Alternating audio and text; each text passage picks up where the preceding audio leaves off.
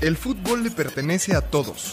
Lo hicimos desde pequeños y lo hacemos todos los días. Lo hicimos nuestro. Más allá de los meses y los cristianos, Las historias que nos marcan suceden aquí. Aquí en el llano. todos los lunes, una nueva historia. Porque el fútbol es una escuela de vida. Apuntes de Aragona presenta Historias del Llano. ¿Qué tal amigas, amigos? Buen lunes, un lunes más de Historias del Llano, buen inicio de semana. Hoy ando solito en la conducción, me dejó Paola, me dejó Rubén, me dejó Diego, les mando un gran saludo, pero me acompaña una gran invitada eh, a la cual tengo mucho gusto de presentar y abrirle los micrófonos de Historias del Llano, Yaneli Rangel, coordinadora editorial de Juan Fútbol, bienvenida, mucho gusto. Muchas gracias, muchas gracias por la invitación. No, hombre, es tu casa. Oye, a ver, cuéntame, porque platicando fuera del aire salieron muchos temas y tú me dijiste, hay ciertas cosas que has dicho en este programa que son falsas, falsas radicalmente. Las traje hasta anotadas porque yo soy una fan de este programa y cada vez que oía a ti decirte o hablar sobre este tema, me, me quedaba pensando, un día lo voy a ver y le voy a decir que está mintiendo. Ay, caray, qué bonito, qué bonito. A ver, ¿qué dije? Porque he dicho muchas barbaridades en estos Lo digo micrófonos. porque el fútbol no quería ser para mí y yo me hice para el fútbol. Ok, Entonces, aquí el señor presente nos ha cansado de repetir en distintos programas con Roberto Castillo, Rafa Sarmiento, varios invitados. que no se puede amar el fútbol sin herencia, Ok, que no se elige irle a un equipo. Yo lo elegí. Yo no tuve herencia y soy la prueba viviente de que usted está mintiendo. qué fuerte, qué fuerte. A ver, ¿por qué? ¿Por qué miento? Cuéntame, ¿cómo inició este camino eh, de Yaneli en el fútbol? De- Voy a empezar por contar que Ok. soy la hermana mayor de un par de hermanos. ¿Ok? Eh, a mí me daba risa porque mi mamá cuenta que cuando mi papá vio que mi hermano era niño, dijo, está bien que sea niño, pero que no le guste el fútbol. Yo ya era un poco más grande, tenía tres o cuatro años, y él no esperaba que a mí me gustara el fútbol. En la primaria recuerdo que vi un partido de selección en donde el protagonista era Luis el Matador. ¿Ok? Traía una cintita y su cabello rubio que brillaba despampanante cuando él corría. Y en la primaria nos dejaron de dar clases por ver un partido de fútbol. Y yo dije, wow, Esto dejan mueve, de dar esto mueve". clases por un partido de fútbol. Y me enamoré, me enamoré muchísimo del deporte, pero no tenía esa herencia, no tenía un abuelo viendo los partidos, no tenía un papá viendo los partidos, no tenía una mamá viendo los juegos. A mi hermano ni le interesaba patear un balón. Me quedé así hasta la secundaria, en donde entré a un equipo con unas niñas de mi calle. ¿Ok? Pero como dice Villoro, nací pata de palo. Así que fui malísima, super hachera, pero no, no, no entendía nada del deporte. El chiste es que me sacaron del equipo. Así un día llegué y eres banca, otro día llegué, eres banca y otro día ya. Yo no iba a jugar jamás. Entonces fue decepcionante para mí. El fútbol me escopía de nuevo y me decía, aléjate, no eres para mí. Entonces seguí así hasta la prepa. Me quedo en el CCH Vallejo. Y es muy chistoso porque llegué, me senté en mi lugar y había muchos papelitos en el salón. Y decía, eh, ¿te gusta el fútbol? ¿Te encanta verlo? ¿Te gustaría apoyarlo? Únete a la Rebel Vallejo. Órale. Yo no sabía ni de qué diablos hablaban, pero dije, es fútbol, otra vez es una señal de que a lo mejor sí hay algo para mí ahí y nadie me lo está diciendo. Entonces decía que había una junta el domingo a las 7 de la mañana. Wow, a prueba de... A prueba de sueño a y de todo, Y de crudos y de todo. Entonces me presentó ese día y obviamente había puros hombres. Claro. Puros hombres. Te estoy hablando de que yo entré al CCH de 14 años porque soy del mes de enero, entonces me adelantaron un año a la escuela. Entonces yo de 14 años ahí paradita en las rejas del CCH Vallejo y un montón de hombres brincando y aventando papelitos y embriagando a esa hora de la mañana y tal.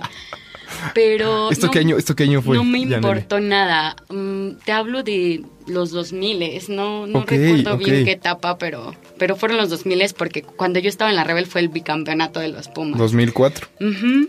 Entonces, para ese entonces yo ya era alguien que iba asidua al estadio y que iba de viaje y de visitante y todo eso. Pero, porque- pero regresa ahí, regresa ahí. Estás en la gara, en la eh, digamos, en la en el listado, en el pase de lista para ver quién se anota. Exacto. Estás frente a puro puro hombre. Así y es. dices, yo quiero estar. Ajá, yo dije, yo quiero ir a este partido de fútbol. No sé, me lo vendieron muy bien en el panfleto y a lo mejor no nací para ser jugadora de fútbol. Este, no nací para verlo porque mi familia no lo ve desde la televisión, pero a lo mejor nací para gritarle al fútbol. Ok. Entonces me presento ahí, el dirigente se queda impresionado y dicen, miren, una niña vino a lo, a lo del fútbol, vamos a regalarle su boleto y si sigue viniendo lo tiene asegurado, porque era la única mujer ahí y tenía 14 años. Entonces, recuerdo perfecto que se fue un Pumas Cruz Azul. 14 años y tú te lanzaste sola Sí. a la barra. Era un Pumas Cruz Azul. Pero aquí va la parte divertida. Yo no le podía decir a mis padres que de 14 años me iba a ir al estadio sola. Eh, con la Rebel, con puro hombre, jamás en la vida. Entonces lo que yo les dije es que nos estaban dando un curso propedéutico del CCH y que tenía que asistir. Entonces me voy al estadio y todo. No me acuerdo qué mentira inventé porque regresé quemada del fútbol de Pumas a las 12 del día. Todo mal. Pero por primera vez sentí que el fútbol me respondía. Ok. Que yo estaba ahí viendo los goles, alentándolo y que, y que Pumas era mi equipo. Era un equipo con los valores que a mí me identificaban. Estudiar, hacer cosas, ver el fútbol. Se extendía mi, mi, mi movimiento UNAM de lunes a viernes hasta el domingo con eso. Entonces yo ahí encontré mi clic. Lo que ocurre después es que maduras y empiezas a darte cuenta que no te gusta la violencia, que no te gustan muchos de los malos vicios que existen en las barras del fútbol mexicano. Y entonces otra vez el fútbol me escupe y me dice, ¿sabes qué? Esto no es lo tuyo. O sea, estuvo cool este tiempo de CCH, estos tres años de CCH en donde estaba padre fuiste. los domingos ir. Claro, y ahí entra otra historia muy, muy vergonzosa. Espero que mi papá jamás oiga este podcast Saludos, señor. que es que después de casi medio año yendo toda esa temporada, solo de local obviamente porque no había de otra, cada 15 días al estadio inventándole a mi papá que me daban un curso en el CCH, que tenía que ir a hacer trabajos, etcétera. Un día llego a la casa y me dice, ¿tienes algo que decirme, Yaneli? Y cuando dicen mi nombre completo, porque a mí la mayor parte de la gente me dice Jan. Entonces, cuando alguien me dice Yaneli, sé que algo malo, muy malo está pasando. Ok. Entonces me dice, ¿tienes algo que decirme? Y le digo, no, ¿qué pasó? ¿A dónde vas los domingos? Para ese momento mi mamá ya era mi cómplice. Ella, las mamás se dan cuenta de todo. Ella ya se había dado Es cuenta que yo iba al estadio. Pero ella confiaba en los valores que le había impreso a su hija y decía, bueno, aunque vaya con ellos, sé que nunca le va a pasar nada, sé que va a seguir siendo ella. Pero los papás no son tan nobles, ¿sabes? Son más celosos y más cuidadosos Más de burdos, sus hijos, por así sí. decir.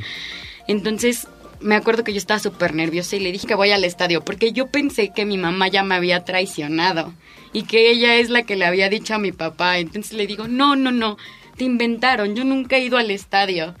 Y, Y en ahí eso, caíste, ahí en tú eso viene solita. el momento culminante. Me avienta un periódico y estoy yo arriba de un toldo de un camión de granaderos agitando la mano con mi playera de Rebel Vallejo. Ok. Y una niña de 16 Una años. niña de tenía 15 años en ese momento, 14, 15 años y me dice, "¿Qué es esto?" Lo vi, lo vi cuando iba de camino al trabajo. Su hija salía ahí como toda una porra o no sé cómo llamarlo, arriba de un toldo de granaderos. Era en un Pumas América que te transportan en un camión de granaderos para que no hagas desmanes en el camino. Ahí es cuando mi papá se da cuenta que voy a la rebel. Y su único mensaje fue, yo digo que ya no vayas, ellos se meten en problemas, son violentos, hay drogas, etcétera, etcétera, etcétera. A mi papá lo último que quería era que a mí me gustara el fútbol. Y no creo que el fútbol sea suficiente para que tú quieras pasar por todo eso. Pero si decides ir, lo que yo sí te digo es si un día estás en la cárcel, no me llames. Wow. Ok, fuerte, fuerte. Sí, yo reflexiono un poco, pero la verdad en ese momento la Rebel me hacía muy feliz. Muy feliz. Era una niña de 14 años con un grupo con el que se sentía identificado. Era fiesta, era cantos, era, era más allá, era un grupo de amigos con los que iba cada ocho días, compartía, eh, veía fútbol. Para mí era impresionante y justo eso fue lo que me hizo después cambiar de opinión. El hecho de darme cuenta que muchos de ahí son hinchas de la hinchada. O sea, Más que del equipo. Sí, exacto. O sea, van por ir a echar desmadre, por la fiesta, por el alcohol, por todo eso. Pero luego ni ven el partido. Pero no ven el partido. Les preguntas cuánto quedaron y ni siquiera lo saben. O a veces tú lo estás viendo Lelo y te dicen, canta. Y tú como, sí, espérame, pero hay una jugada de gol. No, canta, ¿no? Entonces así fueron cositas que no me fueron gustando que me dijeron, ya no puedes venir aquí porque ya este no es tu hit, ¿no? Lo era a los 14 años, claro, pero maduras y ya quieres hacer otras cosas, ¿no? Ya no quieres ir a juntas, etcétera, etcétera, sino solo quieres ir a disfrutar del fútbol como tal.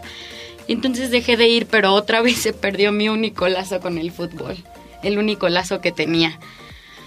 En la tele, por ejemplo, no, no te sentías igual de cómoda. Sí lo veía, pero no me sentía tan cómoda, la verdad. Es que no me sentía parte de... O sea, lo veía como un espectador más, pero así lo ve toda la gente allá afuera. Y yo quería ser más parte del fútbol, pero ¿cómo le hacía si no nací con un talento para el fútbol?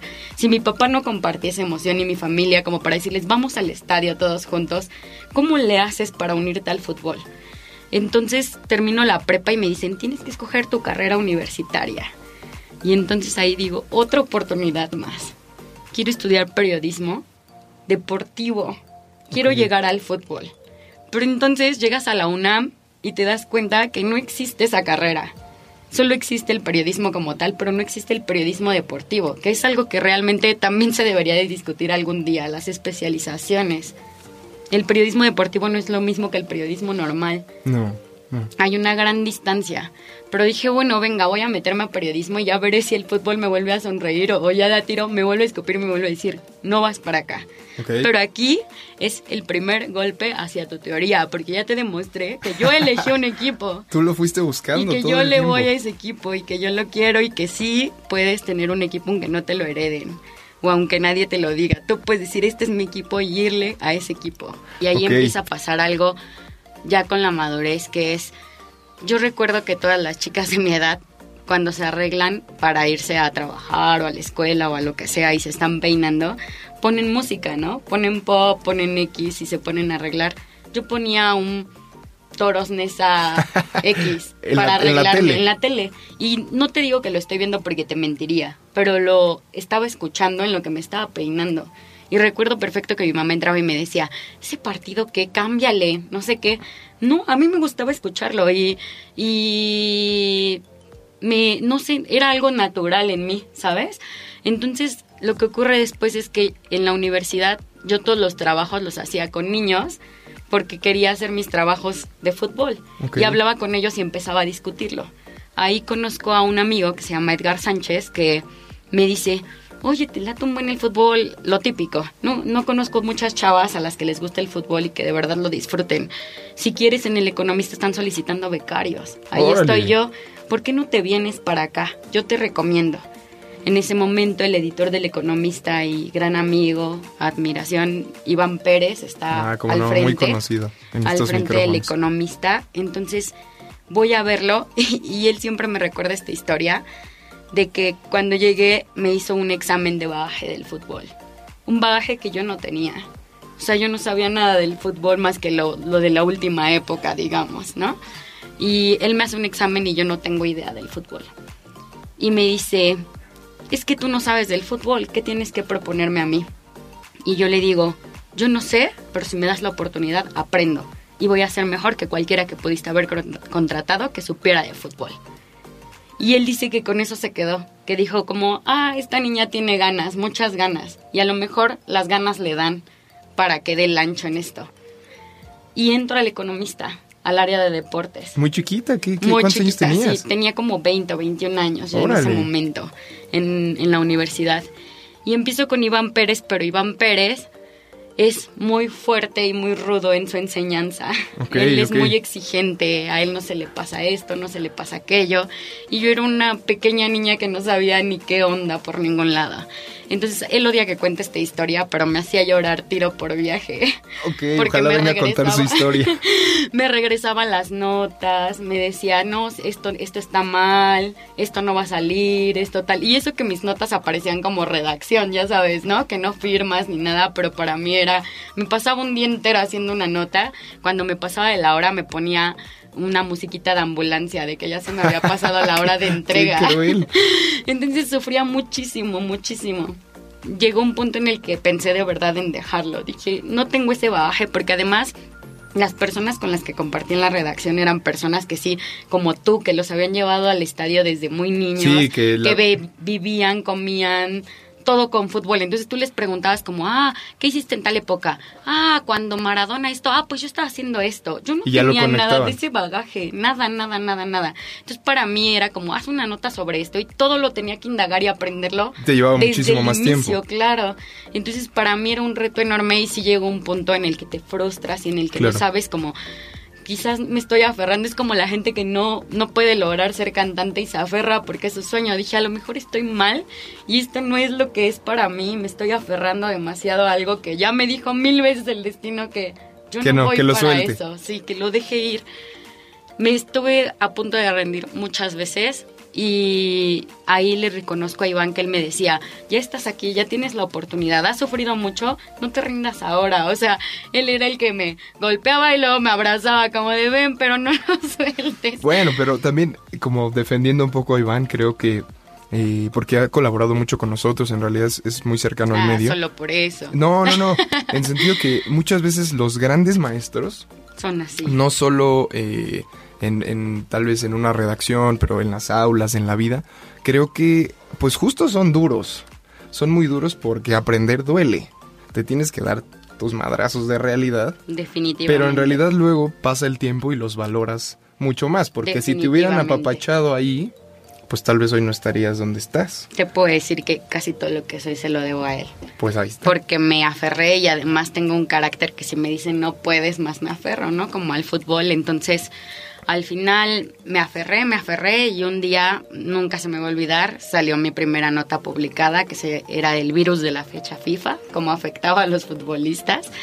Y fue la primera nota que publiqué en El Economista y cuando ves tu nombre impreso en letras de molde y lees cuánto tiraje salió, dices, wow. Estoy impactando. Wow, o sea, me están leyendo un millón de personas. Wow. Y el fútbol no me quería, en tu cara fútbol. Ok. Y entonces empieza a ir todo bien para mí ahí porque ahí aprendí a hacer periodismo de investigación a profundidad, de datos como le gusta a Iván.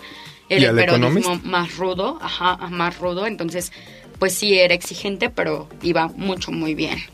Entonces egreso de la universidad y me quedo con eso. Después tengo la oportunidad de ir a aprender un programa deportivo de la Ibero, en donde ya se especializan en periodismo deportivo.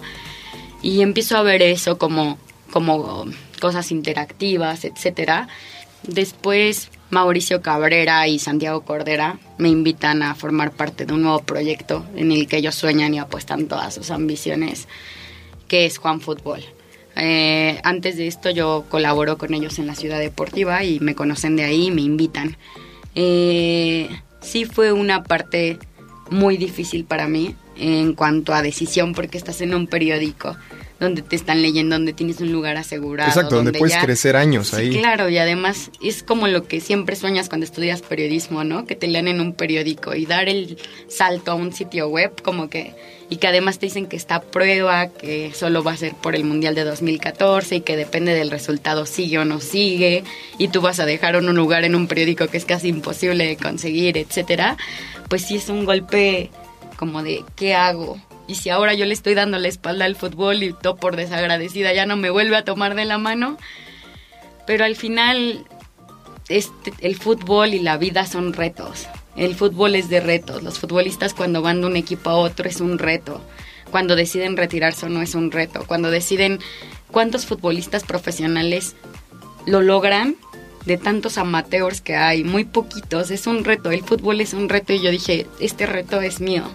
Tengo que encontrar mi propio camino y, y en el periodismo deportivo podrá hacer muchas cosas, pero ya no lo voy a encontrar como tal. Entonces me voy a Juan Fútbol con toda la seguridad de que puedo aportar algo. Y empieza mi camino ya ahí a tomar forma porque ya empiezo a ser alguien más maduro e independiente y ya tengo un consumo del fútbol diferente, porque entonces ya con el con el periodismo de Ibero, con el periodismo de la UNAM y tal, empiezo a hacer un mix de lo que yo creo que puede ser el periodismo en, en mi forma, mi forma de ver las cosas. Y entonces, siempre que hago un producto o hago una cosa en Juan, pienso en la gente como yo, la gente que no tiene ese bagaje de fútbol y que le gusta consumir el fútbol de actualidad o que le gusta consumir o que quiere un consumo más fácil y menos histórico, porque también estamos nosotros los que no tenemos toda la historia del fútbol, pero nos gusta el fútbol nos apasiona el fútbol. Conozco a muchísima gente que no sabe de alineaciones ni de nada, pero le apasiona un partido, entonces cada vez que hago un contenido o hago cosas así, tomo en cuenta también esta parte. A la gente como yo, que Diego dice que no existe. Ah. y yo creo que eso es lo importante, que la gente tiene que aprender a crecer, a evolucionar. El periodismo no tiene que ser malo si ahora le metes algo interactivo, ¿no? Pero hay que lograr que la gente se amarre a ti, que diga, voy a consumir este producto porque la historia que me cuentan es distinta. Porque si tengo prisa puedo verlo en un segundo y si no tengo prisa puedo leer una crónica de 10 páginas, ¿sabes? Somos un menú. O sea, yo creo que ese es el periodismo deportivo ahora y me choca cuando la gente ve como enemigos a Juan porque hace memes o ve como enemigo al país porque hace investigaciones súper increíbles y largas. No, yo creo que es un complemento, ¿no? Y el, el consumidor puede elegir. ¿no? Somos un menú y tú eliges qué quieres. Un día se te antoja la hamburguesa y otro día se te antoja un platillo súper rico y súper bien hecho y súper gourmet. Entonces creo que eso somos nosotros, un, una baraja de, me- de, de menú para que el usuario elija lo que, lo que quiere. Y a mí me encanta ser parte del menú que yo no vi cuando yo estaba, cuando yo inicié en el fútbol. Cuando yo quería agarrarme del fútbol a fuerza no había este menú. Y ahora lo hay y me encanta formar parte de esto y espero seguir formando parte mucho tiempo porque ahora yo no voy a soltar el fútbol. Oye, yo te preguntaría, eh, ¿qué le dirías a esa Yanelia, a esa Jan, de que quería hacer, que quería relacionarse al fútbol y que no sabía cómo? ¿Qué le dirías hoy en día? Le diría que se vuelva a subir ese camión de granaderos. Así, así tal cual. Sí, claro, lo que haces en el pasado te forma la vida de ahora. Y me gusta estar en Juan y tratar de inspirar a que se creen nuevos productos, a que se hagan nuevas cosas, a que la gente pueda encontrar más variedad en ese menú. Me encanta y quizá en un futuro busque otra cosa nueva. No lo sé, quizá busque regresar al periodismo tradicional porque lo extrañe. Pero es importante que tú decidas cómo quieres afrontar cada cosa y cada, cada cosa que se te atraviesa en el camino. No sé, cuando me dejaron en la banca pude haber dicho maldito fútbol al diablo. Claro, renunciar. sí. O cuando Iván me hacía llorar, pero no, decidí afrontarlo de otra manera y decidí aferrarme a mi meta como fuera y mi meta era estar al lado del fútbol. Y así terminé en un PSG Barcelona en una goleada 6-1, s- Guau. sentada ahí en una grada en medio de puros catalanes, viendo a, la- a Neymar echarse todo el Barcelona encima, a Messi, a Iniesta que es mi ídolo, y verlo ahí cuando oí el himno de la Champions pensé justo en eso, Todo el camino. todo el camino que había recorrido para estar en esa grada y ver un partido de Champions en vivo. ¿Cuántas personas no han tenido ese sueño y no lo han podido hacer realidad? Y yo estoy aquí, sentada viendo ese juego. Y no me heredó mi papá el fútbol, y no me lo heredó mi familia, y no me lo heredó nadie, y aquí estoy, y lo estoy disfrutando como nadie. Bueno, tú lo heredarás seguramente, ¿o no? Sí, claro, mis Amigos, hijos van a ir ahí desde el día uno. ¿O no? La gente se contagia. Ahora mi mamá ya ve los juegos. Luego me dice, hija, ¿cómo quedaron nuestros Pumas? Y evidentemente ella no le gustaba el fútbol, pero me Pero ve a mí viéndolo todo el tiempo, me ve llegando emocionada y diciéndole, mamá, me acuerdo perfecto, fuimos bicampeones, mamá, somos el primer equipo bicampeón, mamá. Hugo Sánchez fue nuestro ídolo y ahora nos volvió campeones, mamá. Quieras o no, le contagio esa alegría. Y supongo que así es el fútbol. El fútbol es algo contagioso, algo que puede ser la diferencia. A mí me lo contagió el matador.